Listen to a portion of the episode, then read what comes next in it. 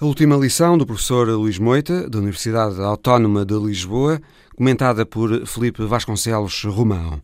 Brasil, Sérgio Moro a ver o Lava Jato a transformar-se num vaza-jato, com revelações incómodas para o juiz tornado ministro e a reforma da Previdência aprovada pela Câmara dos Deputados em Brasília.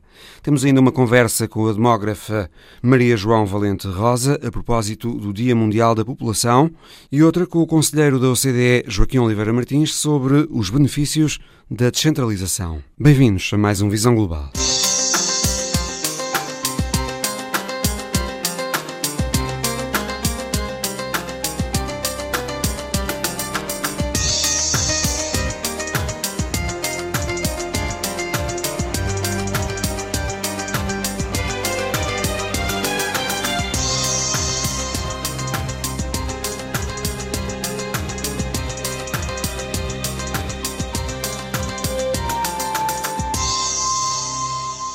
Professor Luís Moita, diretor do Departamento de Relações Internacionais da Universidade Autónoma de Lisboa, proferiu a sua última lição no pátio daquela universidade na quinta-feira.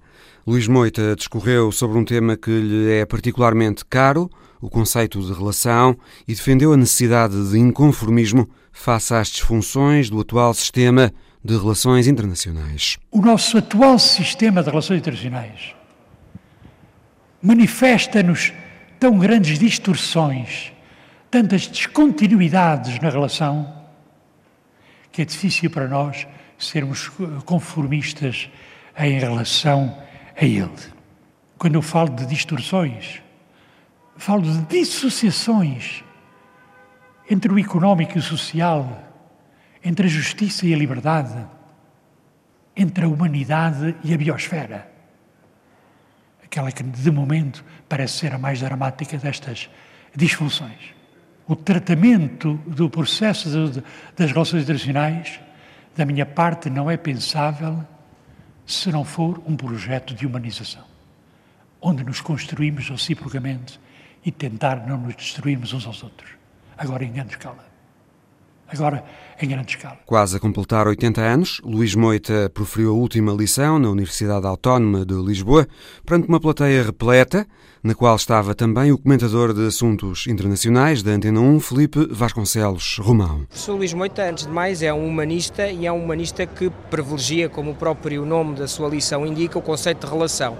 Eh, e, como ficou bem patente, privilegia a ideia de coletivo, da inter-relação ou da intersubjetividade como algo que é fundamental ao ser humano e isso depois também é aquilo que é a sua visão aplicada às relações internacionais, a necessidade de uma cooperação, a necessidade da coexistência e da relação entre as várias entidades que conformam as relações internacionais, estão muito para lá dos Estados, eh, onde o ser humano também é sujeito de relações internacionais, onde os organismos internacionais também são sujeitos e esta intersubjetividade entre todas estas entidades gera a dinâmica que para o professor são são as relações internacionais. E eu julgo que este é o, o principal e um importante e um fundamental legado eh, sobretudo em contraponto com o legado excessivamente interestatal, excessivamente realista, que acabou por imperar nos últimos anos e que regressou novamente, apesar de depois da Guerra Fria ter havido um certo, uma certa ideia de um retrocesso desse realismo, mas que acaba, por, por imperar nas últimas décadas.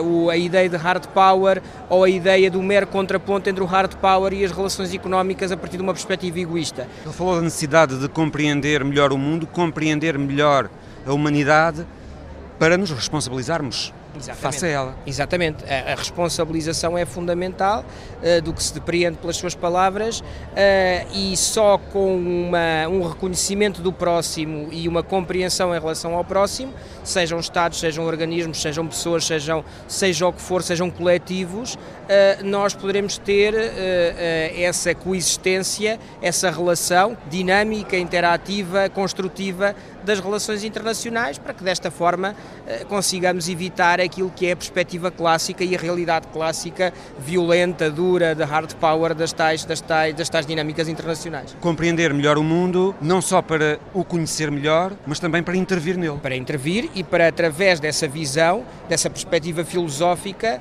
conseguir impor, ou pelo menos fazer com que essa perspectiva se imponha em relação ao resto, ou que através de uma intervenção se possa alterar aquilo que é o realismo, entre aspas, a realidade, eh, em vez de nos conformarmos, conforme as escolas realistas e neorrealistas determinam, de nos limitarmos a conformar e de que o especialista eh, ou quem intervém nas relações internacionais seja exclusivamente alguém eh, a quem compete uma perspectiva meramente descritiva, analítica e de uma especulação em relação à reprodução do que pode vir a acontecer, exclusivamente baseada na realidade dos factos e daquilo que aconteceu no passado.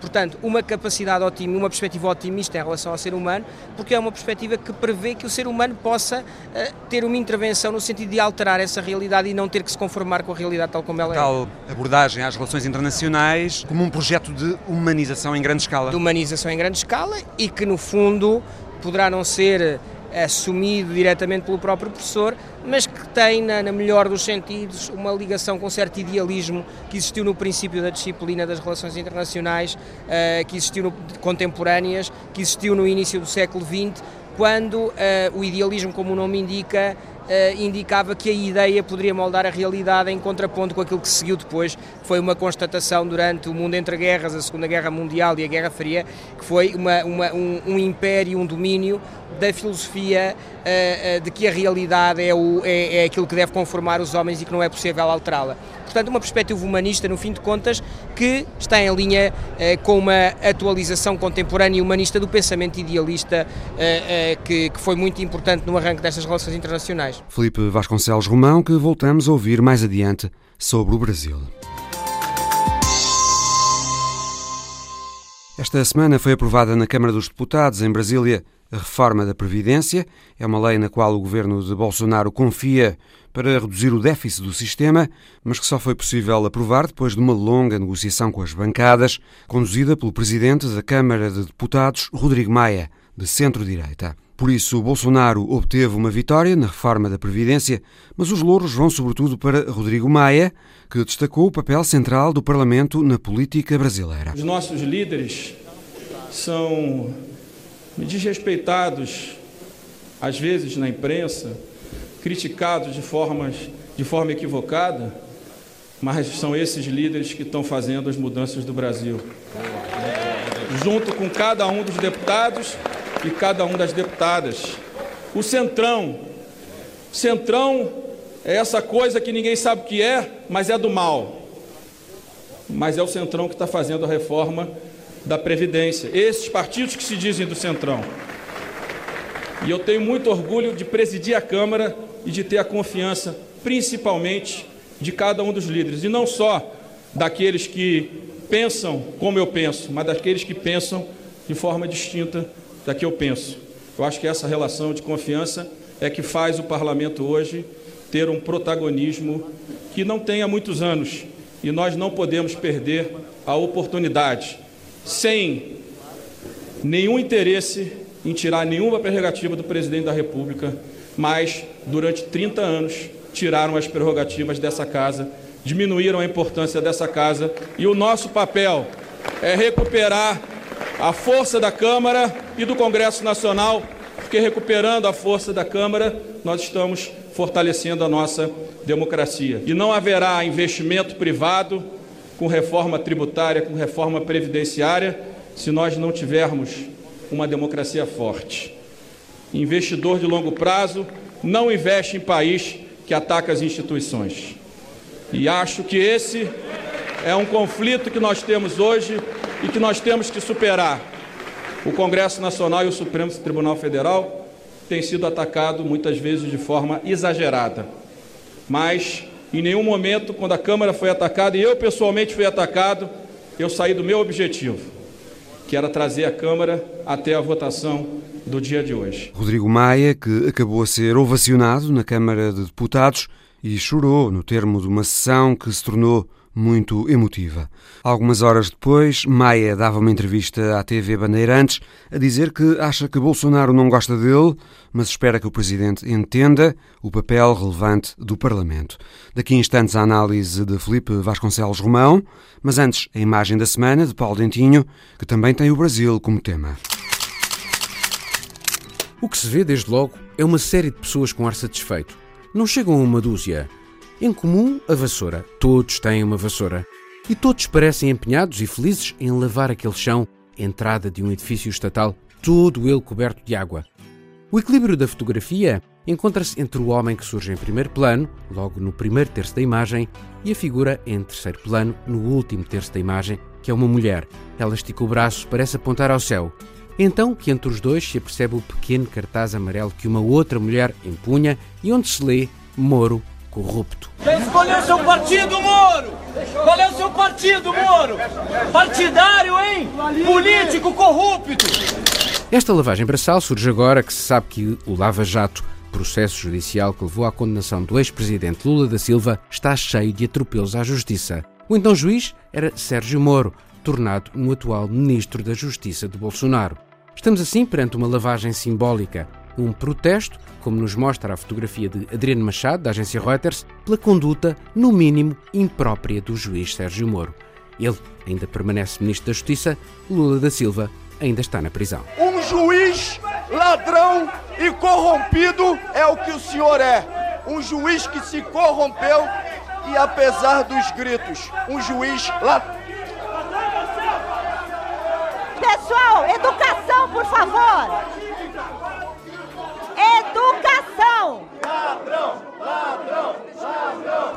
Sérgio Moro, uma pedra no sapato do governo de Bolsonaro ou nem por isso? É por aqui que retomamos a conversa com Felipe Vasconcelos Romão. O Brasil está polarizado desde antes das eleições. Nós sabemos que há, há, há mais de dois anos, há três anos, desde, desde a destituição de Dilma Rousseff, que o Brasil vive um fenómeno de polarização. Portanto, neste momento o que nós assistimos e quando observamos a realidade brasileira é que quem está com o Moro está radicalmente cada vez mais com o Moro, quem está contra o Moro tem cada vez mais argumentos para estar contra o Moro. Independentemente disto, o que nós conseguimos constatar neste momento pelas, eh, eh, pelos vazamentos ou pelas, pelas, pelos áudios e pelas mensagens do que o Intercept tem vindo a revelar e que agora já eh, é algo que já é mais importante que o próprio Intercept, porque a revista Veja, por exemplo, e o Folha de São Paulo, o jornal, já também eles estão a colaborar nesta, nesta investigação em torno destas mensagens. Tendo conta que não terá havido total lisura, digamos, naquele processo, não é? é? É uma constatação, mas de algo que nós, no fim, alguns andávamos a dizer já alguns tempos, não querendo puxar dos galões, mas é um facto. Em primeiro lugar, que o sistema judicial brasileiro não é um sistema que se possa enquadrar num sistema plenamente democrático liberal porque o próprio sistema permite isso. E permite isso quando o juiz de instrução, por exemplo, pode ser o próprio ju o juiz que depois vai fazer o julgamento do processo que instruiu. Isso foi o que aconteceu, por exemplo, com Lula da Silva. Portanto, nesse sentido, aquele juiz que já contribuiu para a acusação e que já teve um período na instrução a partir do momento em que havia o processo para a acusação para construir a sua posição em relação àquele problema, depois vai julgar aquele problema. Isto é a questão formal, a questão da legalidade do sistema brasileiro, que tem muito que se diga também, que, tem, que é também objeto de análise. Depois temos a questão substantiva deste caso, que vai para lá desta legalidade. E, efetivamente, Sérgio Moro, além desta posição que já seria ingrata do ponto de vista filosófico, ele próprio envolveu-se na acusação do processo. E a acreditar nas escutas, nas revelações, houve uma colaboração ativa, hiperativa, entre o juiz de instrução primeiro e depois o juiz julgador e o Ministério Público. Portanto, o juiz foi parte no processo. E, nesse sentido, se nós depois quisermos extrapolar isto para a questão política com a nomeação de Sérgio Moro para ministro de Bolsonaro, é evidente que em determinados sistemas, pensemos no sistema britânico, pensemos no sistema norte-americano, este ministro já não estaria a ocupar o lugar que está a ocupar neste momento. Nem em sistemas provavelmente como o português. Porque Mas no Brasil é continua. No Brasil continua, no Brasil continua porque a política brasileira neste momento e todo o sistema brasileiro, que envolve o judicial, o legislativo e o executivo, já ultrapassou em muito o princípio da separação de poderes e vive claramente marcado pela polarização política. Portanto, há um conjunto. Continua uh, o Sérgio Moro no cargo. No cargo e há um conjunto. E continua Bolsonaro aparentemente imune a todo imune este caso. a tudo isto. E porque há um conjunto muito, muito largo da população brasileira, que eu não sei se é maioritário, mas que é um conjunto provavelmente superior a 40% da população brasileira, que considera o quê? Que considera que mesmo não tendo havido um cumprimento estrito da, da, da legalidade, tudo é válido para o combate à corrupção, a corrupção pode ser, um, pode ser apenas a, a, desculpa, mas para combate ao adversário político. Portanto, nesse sentido, neste momento, ao contrário do que poderia ter acontecido noutros países em que haveria uma transversalidade na crítica a uma atuação deste género, a polarização brasileira faz com que Moro se considere, de certa forma, empoderado, não gosto muito da expressão, mas é um facto, por esta parte da sociedade que claramente, à semelhança do que outros noutros contextos, por exemplo, dizem é corrupto, mas governa, mas governa bem, mas faz alguma coisa pelo povo, aqui é pode ter sido um mau juiz, mas pelo menos combateu a corrupção. Portanto, é outra face desse discurso, é corrupto, mas pelo menos governa. Ou seja, o que é que isto quer dizer? Isto é profundamente negativo para um sistema democrático, porque corrompe é a assunção da corrupção desse sistema democrático, não no sentido da corrupção direta, de troca de favores, mas do corromper do sistema, do, do violentar desse sistema democrático. Mas neste momento a realidade brasileira é isso mesmo. A realidade brasileira permite-o, há muito mais informações que vão ser ao longo das próximas semanas ou meses ser difundidas uh, por parte da, da, da imprensa em trabalho de investigação, mas tenho dúvidas que ou há uma coisa completamente escabrosa ou que isto seja suficiente para conseguir derrubar Sérgio Moro.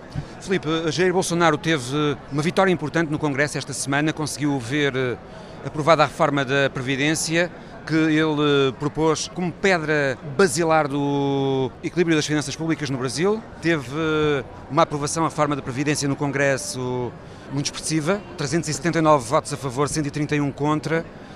Bolsonaro pode cantar vitória neste capítulo? Bolsonaro pode cantar vitória e, no ponto de vista mediático, vai cantar e para o eleitor comum cantará vitória, é óbvio que sim, porque há aqui uma vitória de algo que era fundamental. Tenho dúvidas, por exemplo, que o Ministro da Economia e Finanças se mantivesse no cargo se esta reforma não só fosse aprovada. Do ponto de vista dos mercados, isto é fundamental para Bolsonaro, porque... Mas ele andou a atrasá-la ao mesmo tempo, não foi? Andou, andou a atrasá-la justamente porque havia dúvidas sobre o que é que o Congresso iria fazer a esta reforma. Agora, Teve, aliás, críticas no próprio campo que apoia Bolsonaro por causa disso, por andar a atrasar a reforma. Exatamente. E, e Rodrigo Maia atrasou a reforma, mas este atraso foi fundamental para construir uma maioria clara no Congresso para essa, para essa aprovação. E curiosamente, o que é que nós temos aqui? Temos vários níveis de análise. Em primeiro lugar, as bolsas vão, vão ficar eufóricas com isto, e isto permite, à semelhança do que acontece com Donald Trump, cantar uma vitória clara porque os mercados vão subir e o dólar vai baixar face ao real. Esses efeitos estão-se a sentir Esses já? já estão a sentir, são os mais imediatos. Depois, a própria, o próprio sistema social brasileiro era fundamental uma reforma de algum tipo, porque se tornava, e os dados e as projeções, mesmo feitas uh, por académicos insuspeitos, revelavam que iria haver a médio prazo problemas no sistema, no sistema brasileiro, que é um sistema muito, uh, muito complexo para as empresas uh, e para quem pretende empregar alguém, do ponto de vista fiscal, do ponto de vista de segurança social e afins. Isso era fundamental para dinamizar a economia brasileira. Isso é um a ponto. propõe uma poupança em 10 anos de 263 mil, mil milhões de dólares. De dólares, exatamente, que é um valor, sistema, um valor muito importante. Depois, do ponto de vista da imagem que dá, era uma reforma que era fundamental porque isto poderia, a sua reprovação poderia pôr em causa todo o programa económico e a própria manutenção de, de, do governo Bolsonaro tal como ele é, mas ao mesmo tempo há aqui subtilmente uma mudança no chip. Porquê? Porque Bolsonaro pretendia governar sem o Congresso e disse-o, não construiu um governo, ao contrário dos governos de Dilma, de Lula, de Fernando Henrique Cardoso, não construiu um governo com base no Parlamento e numa distribuição de lugares no Ministério, de lugares de ministérios em função do Parlamento, construiu um governo uh, presidencialista em sentido estrito, mas, no entanto, há aqui que dizê-lo, foi necessário ir ao Parlamento para aprovar esta reforma. E esta reforma foi fruto do trabalho, fruto da, da, da costura uh, de, de, de, do bordado de Rodrigo Maia, foi alterada justamente pelos partidos do Centrão, sobretudo dos partidos do centro-direita. Portanto, aqueles partidos... Rodrigo Maia, no final de todo este processo... É o grande vencedor, é o grande vencedor. Demonstrou a Bolsonaro justamente que é impossível governar em total desconexão com o Parlamento. Isto tem uma vantagem e uma desvantagem. A vantagem é que acaba, por agora, com qualquer intuito autocrático presidencialista, militarista, que também os próprios militares, como o vice-presidente Hamilton Mourão, também já tinham desconstruído, de um governo autocrático presidencialista brasileiro. Por outro lado, tem um risco que me parece evidente, é o regresso também daquilo pelo qual Bolsonaro foi eleito e se construiu este Bolsonaro e se construiu este, eh, esta força do centro-direita, ou de extrema-direita, aliás, que é o regresso deste magma parlamentar centrista dos acordos que depois, das reformas que depois são completamente alteradas dentro da Câmara dos Deputados e depois do Senado, em função não só dos interesses partidários, mas também dos interesses pessoais de deputados e senadores e também dos próprios interesses estaduais eh, naquela negociação que há. Okay, sistema de transações. De transações. Eu aprova esta reforma, mas o Estado do Piauí, o Estado do Rio Grande do Norte, o que seja, estou aqui obviamente a, a dar exemplos completamente aleatórios, vão ganhar mais X milhões em troca desta reforma. Ora, isso é justamente, foi contra essa política que Bolsonaro se fez eleger ou foi eleito. E foi isso que foi criticado nos governos anteriores. Feitas as contas entre ganhos e perdas, é melhor que o Parlamento tenha um papel ativo, mesmo que esse papel ativo não seja pelas melhores razões, do que termos uma deriva autocrática no sistema político brasileiro. Vamos ver também quais são as consequências sociais desta reforma que prevê uh, um aumento da idade de reforma no Brasil, uhum.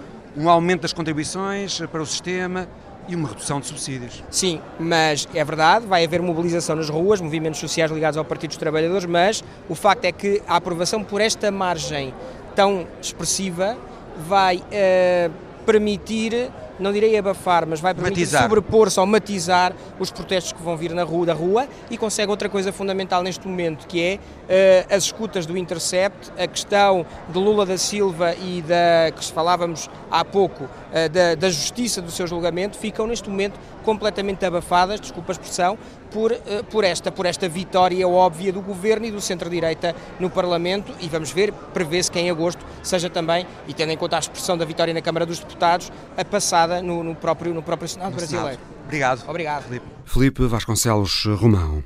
A seguir, uma conversa sobre a explosão demográfica no mundo com Maria João Valente Rosa, demógrafa e professora da Faculdade de Ciências Sociais e Humanas da Universidade Nova de Lisboa. Uma conversa a propósito do Dia Mundial da População, que se assinalou na quinta-feira.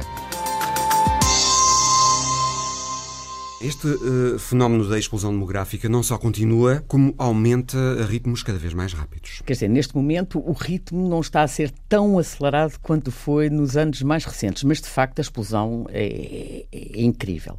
A população mundial atingiu o primeiro milhar de milhão no século, uh, em 1800, no século XIX, no início do século XIX. Uh, e atualmente já somos quase 8 milhares de milhão e a rapidez com que a população mundial acrescenta um milhar de milhão à sua população tem sido muito grande nos, nos anos mais recentes. Também... Um fenómeno que é assim de uma forma geral, mas uh, não é assim em todo lado. É? Exatamente. Eu acho que é muito importante, quando olhamos para este, para este crescimento, perceber que este crescimento não se reparte de uma forma igual por todos os territórios e por todos os continentes. Metade do crescimento que se admite que, que irá acontecer no futuro próximo, portanto até 2050, vai acontecer em nove países. E são eles a Índia, a Nigéria, o Paquistão, República Democrática do Congo, Etiópia, Tanzânia, Estados Unidos, Indonésia e Uganda. Ou seja, a Índia que a prazo vai ultrapassar a China em termos de população. Exatamente. Ou seja, também aqui vamos ter uma nova ordem uh, de países. Atualmente o país mais populoso ainda é a China, em segundo lugar a Índia e em terceiro lugar os Estados Unidos e em quarto a Indonésia. Ora bem, em 2050 e estamos a falar de 2050 e não estamos a falar de um horizonte muito longínquo, portanto já, já 2050 daqui a já 30 anos. daqui a 30 anos.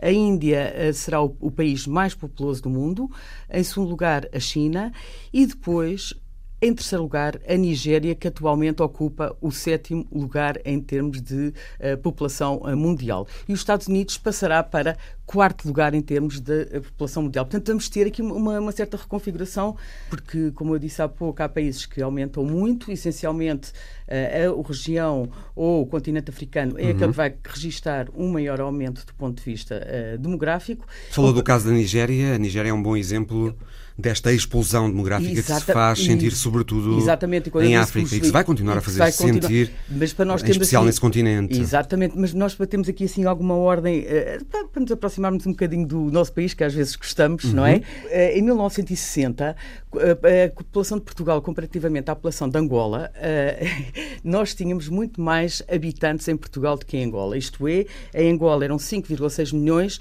e nós, em 1960, Portugal tinha 8,9 milhões. Portanto, éramos mais do que a população residente em Angola. E em 2018, nós, em Portugal, temos cerca de 10,3 milhões de habitantes, como, como sabemos e, e, Angola, neste momento, tem 31 milhões de habitantes. Estamos a perder tem, população? Seja, eu, tem três vezes mais, quase três vezes mais população uh, do que Portugal. Portanto, é só para perceber como é que estes crescimentos têm vindo a fazer em diferentes zonas do, do, do território mundo, uh, onde, uh, como eu dizia há pouco, a população que mais cresce é essencialmente a população da África subsaariana, aquela que, vai, que está a crescer mais e aquela que se espera que venha a crescer mais no futuro, e também alguns países, naturalmente, da Ásia, como é o caso da Índia, por exemplo, ou do Paquistão. Ficamos a saber esta semana, através dos dados da Pordata, que Portugal está a perder a população. Portugal, no fundo, reflete aquilo que é a realidade da Europa, não é? A Europa perde protagonismo demográfico. Pois, a Europa está a perder protagonismo demográfico, embora ainda não esteja a perder população, que, que, que são duas coisas diferentes. Ou uhum. seja, a população eh, da União Europeia, quando falamos da Europa, podemos falar de várias Europas, mas vamos centrar na União Europeia. Continua a aumentar no, também. Sim, a União Europeia há 28, falar. O no, nosso quadro da União Europeia há 28, em 1960, a União Europeia há 28, este conjunto de países que ainda não estavam configurados desta maneira, mas este conjunto de países que atualmente conhecemos representava uh, cerca de 13% da população mundial, ou seja, mais do que uma em cada 10 pessoas do mundo uh, residiam aqui neste conjunto dos 28 países. E esse peso relativo é que tem vindo esse, a diminuir. Exatamente, e esse hum. peso relativo tem vindo a diminuir, ou seja, atualmente a União Europeia já representa 7% da população do mundo. Uh, e, uh, em, do, em, em, 2017 já representa ainda menos uh, e vai perdendo protagonismo. Porquê? A população europeia, da União Europeia, tem vindo a aumentar. Espera-se que ela só comece a, a, a diminuir, segundo os cenários apresentados pelo Eurostat. Uh, que se espera que a população da União Europeia comece a diminuir a partir de 2040. Uhum. Até lá tem vindo a aumentar, só que o aumento não é ao mesmo ritmo da população mundial. E por isso é muito natural que a população europeia, da União Europeia, esteja a perder também protagonismo uh, na escala do mundo. Depois, como é que hum, se reflete na prática essa perda de protagonismo da Europa? Como é que se reflete? Do protagonismo bem, demográfico. Bem, eh, está-se a refletir a vários níveis, eh, nomeadamente em termos das nossas percepções, não é? Dos nossos anseios e dos nossos medos que estamos permanentemente eh, a desenvolver aqui dentro, que é nós somos cada vez menos, como é que nos reforçamos face aos outros que, que são cada vez mais e que nos procuram. E que, e que nos procuram. E que nos invadem. E, e, que, e, que, alguns dizem que nos estão a invadir, isso. claro. E isso, isso é, é, reflete-se, portanto, na nossa, na nossa vida prática quando uh, sabemos que, eh, no fundo, o grande eh, eh, dinamizador ou algum dinamismo que a União Europeia possa vir a ter no futuro é por via das migrações. É por aí, portanto, saldos migratórios positivos, isto é, entrando mais pessoas que aquelas que saem. Essa é a única forma de a União Europeia conseguir algum dinamismo. Está cada vez mais dependente deste saldo migratório para poder crescer. Por outro lado, fora da União Europeia, é, acho que é interessante saber que por dia nascem em média cerca de 400 mil crianças e que morrem, em média, cerca de 147 mil pessoas, ou seja, nascem uhum. muito mais do que aquelas que morrem. A situação que em Portugal está completamente ao contrário, como sabemos, já morremos muito mais do que uh, nascemos. Claro que existem populações estão, são mais dinâmicas que outras, ou seja, estão a crescer ainda um bocadinho, uh, mas, uh, por exemplo, o caso da Alemanha é um caso muito interessante de analisar, na minha perspectiva, porque tem um saldo natural negativo, ou seja, uh, nascem menos pessoas do que aquelas que morrem, mas a Alemanha tem, tem vindo a aumentar em termos de população. E o que é que isto significa? Isto significa os que imigrantes. a razão. Pois, eles estão, os imigrantes. Se não fossem eles. Se não, se não fossem eles, nós éramos muito menos. Se não fossem eles, éramos muito menos dinâmicos, para além de toda, todos os benefícios que podemos retirar da imigração. Precisamos é de estar preparados e de nos prepararmos. Portanto, Esse contributo da imigração, dos imigrantes para a natalidade na Europa é transversal ao é continente? é transversal, é. porque a imigração uh, faz-se essencialmente nas idades ativas, que são elas as idades mais férteis. Portanto, uhum. o que acontece é que a imigração tem este duplo papel. Por um lado, ajuda a preencher aquela queda demográfica em termos de volume, por, pela entrada de pessoas a mais do que aquelas que saem, mas, por outro lado, do ponto de vista dos nascimentos. Porquê? Porque em vez das crianças nascerem nos outros países de origem, nascem nos novos países de acolhimento. Portanto, um saldo migratório... São também famílias, eh, as famílias de imigrantes que têm tendência a ter mais filhos? Depende, depende dos imigrantes e depende do tempo. Eh, em termos médios? Depois, e depende do tempo que hum. estão, porque a determinada altura, muitas vezes, os comportamentos começam a aproximar-se das, dos, padrões da, dos padrões europeus e das populações de acolhimento. Falamos da explosão demográfica. Este fenómeno tem necessariamente impactos eh, sobre o planeta, desde logo, não é? Claro que tem. Eu não sei muito bem avaliar uh, qual é que é o impacto. Se me perguntar, mas qual é que é, meça-me lá, arranja-me um indicador. Eu sou uma pessoa muito habituada a basear os meus raciocínios em dados e em factos estatísticos. E eu não, não sei muito bem avaliar, mas sei que. Uh, nós, de algum modo, já uh, partilhamos uma casa comum que é o mundo, não é? Uh, e nós já uh, ultrapassamos, enquanto mundo, já ultrapassamos a capacidade de recursos que esse mundo nos pode dar, assim, em termos de pincelada larga geral. Há países que já estão a precisar de, por exemplo, Portugal já precisa, precisa de dois planetas Terra para manter os estilos de vida que ainda adota, e, por exemplo, os Estados Unidos, penso que são quatro planetas Terra, eh, portanto, a pegada ecológica corresponde a quatro planetas Terra necessários. E além Mas... do mais, países onde a população cresce eh, especialmente, como a China e a Índia, os estilos de vida desses países também se aproximam muito. Exatamente, e nós não queremos que os outros se aproximem e queremos ter o, este privilégio de poder gastar os recursos. Somos menos, somos cada vez menos. Uhum. Por isso, muitas vezes, quando falamos, e por isso é que eu tenho alguma dificuldade a fazer uma relação direta, porque muitas vezes, quando falamos de gastos de recursos associados de uma forma linear e direta ao aumento da população, uh, corremos algum risco. Porquê? Porque nem todas as pessoas desgastam o planeta de forma igual. E por isso, se todas as pessoas fossem como os portugueses, ai, o planeta já não existia, já tinha estourado. Uh, mas, uh, ou como, ou, então como os americanos, então aí nem vale a pena falar. Mas uma coisa é certa, nós estamos perante um problema que também a demografia nos coloca, que é um problema associado ao crescimento desmesurado da população, Uh, e, e, esse, e, esse, crescimento obriga-nos a, repensar alguns comportamentos, principalmente comportamentos de países mais ricos ou com maior crescimento económico e dissociar o crescimento económico do desgaste do planeta. Estas questões várias, desde, desde, o, desde o plástico a outros, ao, ao desperdício e aos resíduos, etc., são questões que depois nós acabamos por sentir e ficamos espantadíssimos, não é? Quando o tempo está como está, as alterações climáticas estão como estão infelizmente acabam por afetar muitas vezes mais os países pobres, mais uma vez, que os países ricos, mas é preciso nós pensarmos que todos nós estamos, partilhamos a mesma casa. Sente que os governos do mundo, eh, considerados globalmente, têm eh, feito ou tentado fazer algo para minimizar impactos, digamos, deste aumento populacional nos uh, recursos do planeta? Depois nem, nem é só, ou seja, não é só minimizar impactos. Uh,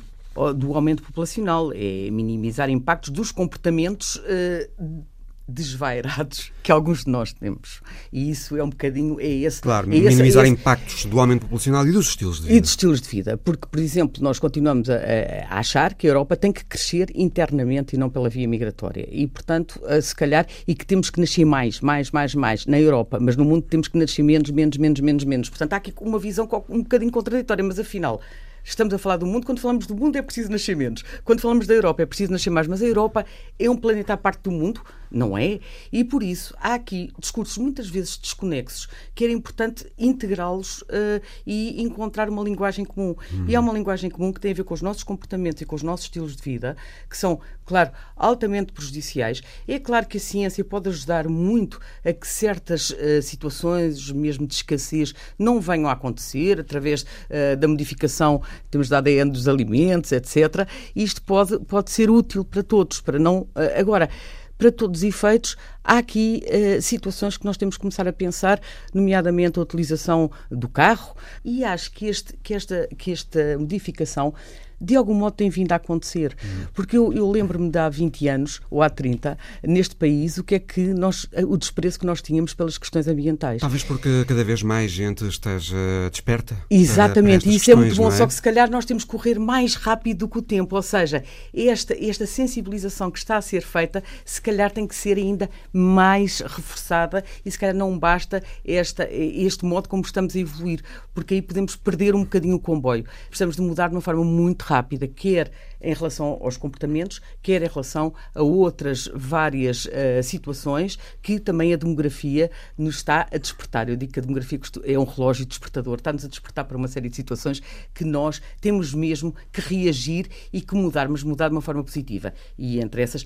naturalmente, também o envelhecimento, que é uma outra, uhum. é outra dado e outra tendência. A população global aumenta porque nascem essas tais 400 mil crianças por dia que, Exatamente.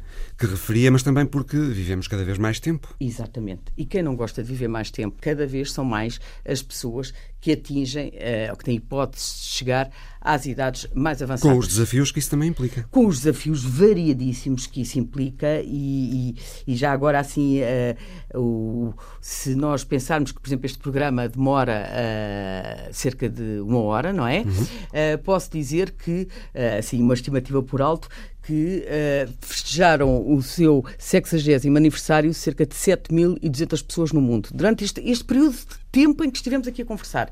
Porque, uh, por segundo, uh, cerca de duas pessoas no mundo estão a festejar o, sexa, o seu 60 aniversário. Portanto, isto é uma coisa uh, incrível. Ou seja, por exemplo, a população com 65 ou mais anos no mundo, uh, de 1960 até a atualidade, multipli foi multiplicada por 4. Também temos a população mais, mais idosa dentro dos idosos, que são aqueles que têm 80 e mais anos, e essa espera-se que ainda aumente muito mais. Portanto, os centenários também aumentam, Os centenários é? também aumentam, ou seja, atualmente uh, nós uh, temos cerca de, de uh, quatro, meio milhão de centenários, mas, mas se calhar em 2050 vamos ter qualquer coisa como 3 milhões de centenários. Em todo o mundo? Em todo o mundo. O envelhecimento tem naturais impactos, desde logo ouvimos falar muito disso, na sustentabilidade dos sistemas dos sistemas de, de saúde, dos sistemas de segurança social.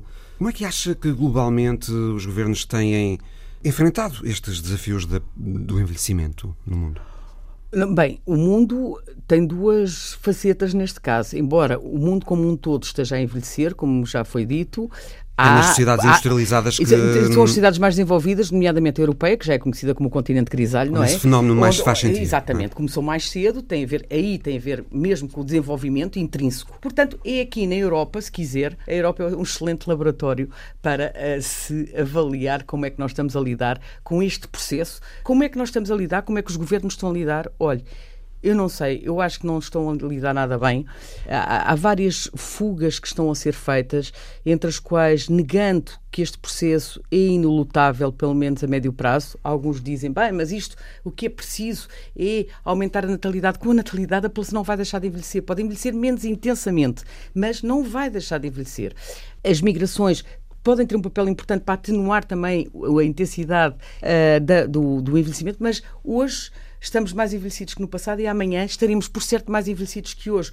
As, as respostas para as questões que se colocam têm a ver com, uh, ou têm que necessariamente passar com, por mudanças, tal como em relação ao clima. Por exemplo, nós sabemos que as pessoas com 65 ou mais anos de hoje nada têm a ver com as pessoas com 65 ou mais anos de há três décadas. Como as pessoas com, eh, com, com essa idade eh, daqui a 20 ou 30 anos, nada terão a ver com aquelas pessoas que nós conhecemos hoje. Serão muito mais qualificadas, muito mais próximas das novas tecnologias, estarão muito mais conectadas e, e embora as pessoas sejam diferentes, nós continuamos a olhar para elas como se elas fossem um fardo social. Olha, olha, elas representam um capital humano importantíssimo. E esse, este, estas sociedades estão a envelhecer, continuam a dar-se ao luxo de desperdiçar este capital humano, eh, até avançando com ideias do tipo é bom que saiam do mercado de trabalho rapidamente, que é para libertar empregos para os jovens, como se isto fosse um princípio de vasos comunicantes, não é? Que é sai um e entra outro. Não, é, não há nada de mais falso.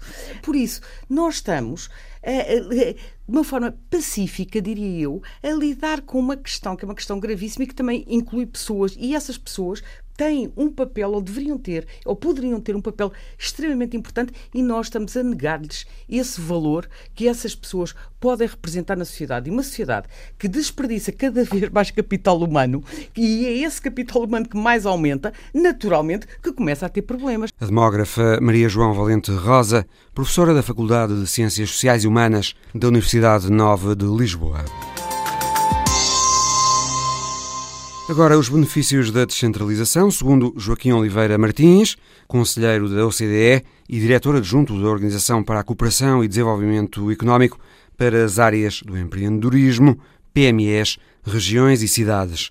Joaquim Oliveira Martins contou à correspondente em Bruxelas, Andréa Neves, que a relação direta entre descentralização administrativa e desenvolvimento social e económico está bem demonstrada nos países da OCDE e no resto do mundo. A primeira coisa é que se vê ao nível da OCDE e também ao nível praticamente de todos os países do mundo, mesmo se os países em desenvolvimento são um caso um bocadinho à parte, uma certa relação entre o desenvolvimento e a descentralização. Geralmente os países, quando se desenvolvem, aumentam o PIB per capita, tornam-se mais eh, sofisticados em termos de capital humano, de instituições, descentralizam-se. Portugal, na média OCDE, é um país que aparece ainda muito centralizado. Não é o mais centralizado, um dos mais centralizados é o é Chile, mas Portugal ainda parece muito centralizado. Portanto, em termos de indicadores de despesa pública, somente à volta de 10% da despesa pública em Portugal é feita aos níveis uh, portanto, subnacionais. Mas Portugal tem condições, até pelo tamanho que tem, para proceder a uma efetiva descentralização? A questão da descentralização e desenvolvimento em Portugal me parece importante. Há muitas, eu sei que há muitas pessoas que dizem que Portugal é um país pequeno, 10 milhões de habitantes, etc.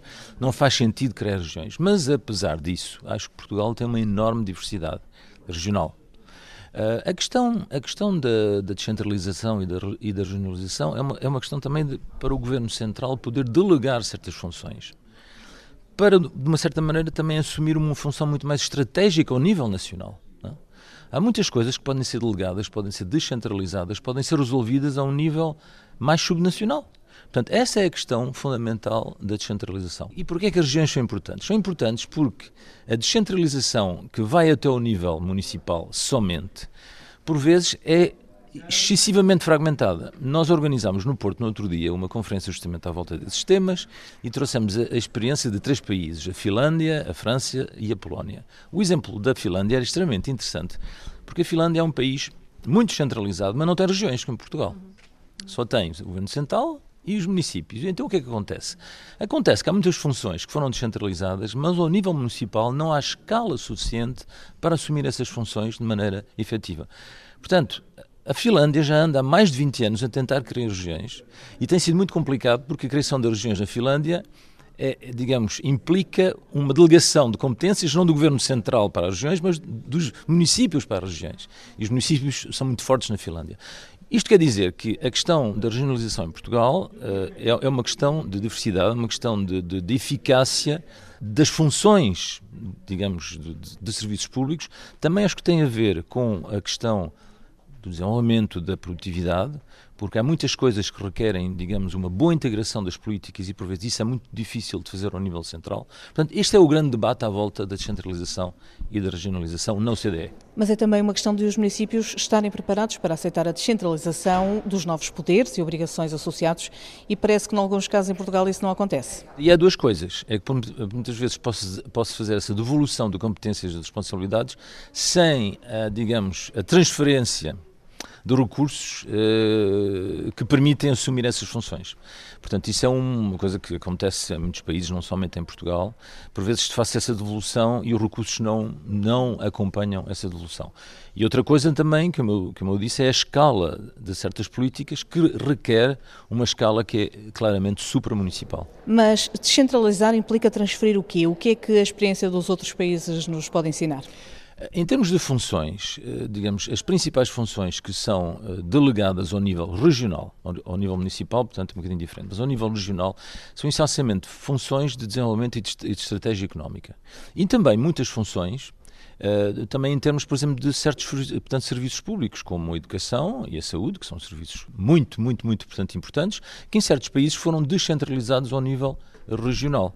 Mas, portanto, esse tipo, esse tipo de funções das regiões está, eh, na média dos países da OCDE, está relativamente agora bem estabelecida. Também a questão, por exemplo, da formação é? A formação uh, ligada, digamos, a este desafio enorme que vai ser a digitalização, esta transformação de, portanto, das nossas economias, está muito ligada mas a, um, uma necessidade de formação que é, que é muito elevada e é muito difícil, por, ve por vezes, fazer essa adequação entre a procura e a oferta de trabalho uh, com políticas que são muito centralizadas ao uniforme. Têm que ser um bocadinho mais calibradas com as, as condições específicas, portanto, em cada região. E regionalizar implica especializar, ou seja, que as regiões percebam quais são as áreas em que podem fazer a diferença, especializar-se e apostar mais nesses campos?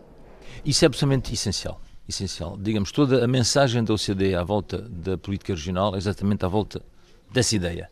Para promover verdadeiramente os ativos em cada região para ir procurar as coisas em que a região tem, tem vantagens, tem que haver uma certa descentralização. É impossível para um governo central pensar essas estratégias de competitividade que são tão diferentes. A estratégia de competitividade no Norte não pode ser igual àquela do Algarve. Acho que é óbvio, não é? Não, não parece óbvio, não é? Mas o Governo Central não pode ter tantas políticas quanto essa diferenciação regional. Portanto, o Governo Central pode, pode dar algumas, digamos, indicações, orientações estratégicas, mas depois essa, digamos, apropriação do desenvolvimento, da estratégia de desenvolvimento, tem que ser feita mais ao nível local. E o nível regional parece como um nível, digamos, suficientemente, eh, com uma certa escala suficiente, eh, mas também com, digamos, eh, a capacidade de reconhecer essas diferenças, essa variedade regional, não é? O Norte, o Centro, o Alentejo, o Sul, são regiões muito diferentes, apesar de o nosso país ser relativamente pequeno, mas é muito diverso. Portanto, há aí que ter uma estratégia que tem que ser realmente diferenciada. Em inglês chamam isso place-based, ou seja, é eh, políticas de base territorial, acho que em Portugal se diz assim, políticas de base territorial, essas têm que ser diferenciadas. As políticas que são uniformes, grandes políticas sobre o mercado de trabalho, etc, etc, as, as políticas são uniformes, mas por vezes não são nada neutras. Por exemplo, uma política de abertura ao comércio internacional. É uma política que é uniforme, não é? Mas essa política vai ter impactos ao nível regional que podem ser muito diferentes. Numa cidade, por exemplo, onde essencialmente as pessoas trabalham no setor de serviços, não estão em concorrência direta com a China. Agora, eh, uma abertura numa região ainda tem uma base industrial relativamente larga, eh, essa região vai, vai ter que se adaptar de maneira completamente diferente. Portanto, as políticas têm que tomar em conta essa, essa diferença, essa assimetria do impacto das políticas. Mas isso implica também que quem vive nas regiões tenha que perceber que nem todas são iguais e nem todas têm que ter o mesmo que as outras. Pode a descentralização criar rivalidades regionais? Mas é exatamente aí onde o nível regional é importante. Porque atualmente, por exemplo, em Portugal, eh, penso, por exemplo, um setor importante como a saúde. Não acha que em Portugal haveria lugar para uma certa racionalização da oferta de saúde pública? Mas porquê? Porque como não há regiões, há só municípios, por vezes há uma, há uma oferta em termos de hospitais, eu não, tô, não quero aqui de, uh, dizer, dizer casos concretos, mas eu vi casos onde há hospitais muito perto um do outro, com uma escala insuficiente e sabe-se perfeitamente que em termos de oferta da saúde pública, os hospitais têm que ter uma escala suficiente para, para fazer, portanto, essa oferta. Portanto, essa racionalização seria feita muito mais, acho, de maneira mais eficaz, se houvesse um nível regional, que eh, fizesse esse, essa espécie de compromisso, não é? De, entre, eh, claro, claro é, é, natural que o município vai querer ter um hospital em termos, em, termos de geração de emprego no município, mas uh, isso, isso, isso, é uma questão de compromisso, é uma, é uma, portanto é uma questão de negociação. Essa negociação, por vezes, é feita de maneira mais efetiva ao nível regional que ao, ao nível do Governo Central, porque às vezes até o Governo Central pode ser muito sensível a certa, certas pressões políticas, como sabe. O conselheiro da OCDE, Joaquim Oliveira Martins, ouvido pela correspondente em Bruxelas, Andréa Neves.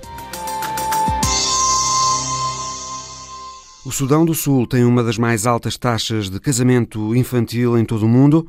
Mais de metade das meninas sudanesas do Sul são forçadas a casar antes de atingirem os 18 anos, mas agora um tribunal deste país proferiu uma sentença que pode contribuir para mudar essa realidade.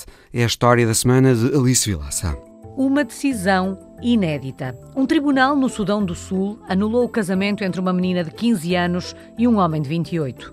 O mesmo tribunal condenou o pai, o tio e o noivo da menina a três anos de prisão pela organização do casamento.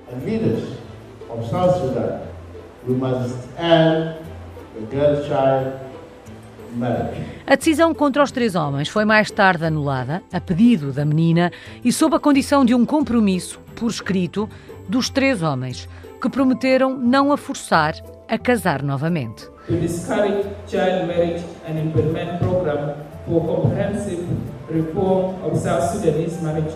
a decisão inédita do Tribunal de Capoeira foi tomada o mês passado e tornada pública esta semana pelo Ministro da Informação, Simone Carlo.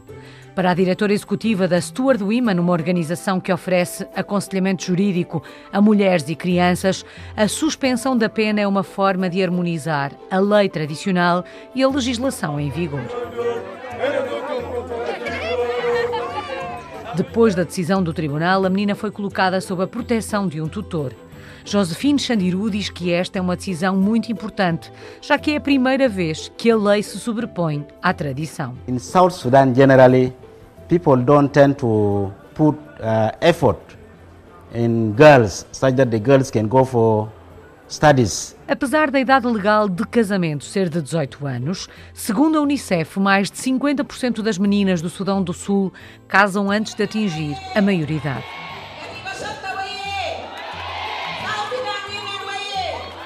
A pobreza, as mudanças climáticas, os baixos níveis de alfabetização e a desigualdade de género na educação alimentaram o casamento infantil no país durante anos. O ministro da Informação do Estado de Capoeira diz que ali o casamento infantil é comum porque as comunidades são criadoras de gado e por isso usam as filhas como riqueza. De acordo com a associação Steward Women, a família do noivo pagou um dote de 60 vacas pela menina de 15 anos. The girl has to stay in the house and she has to get married. And once she is married, she will get cattle to the house and get money. Agora, os ativistas acreditam que a anulação deste casamento infantil, a primeira na história de oito anos do Sudão do Sul, pode abrir um precedente para outras meninas no país que desejam acabar com casamentos antes de tempo.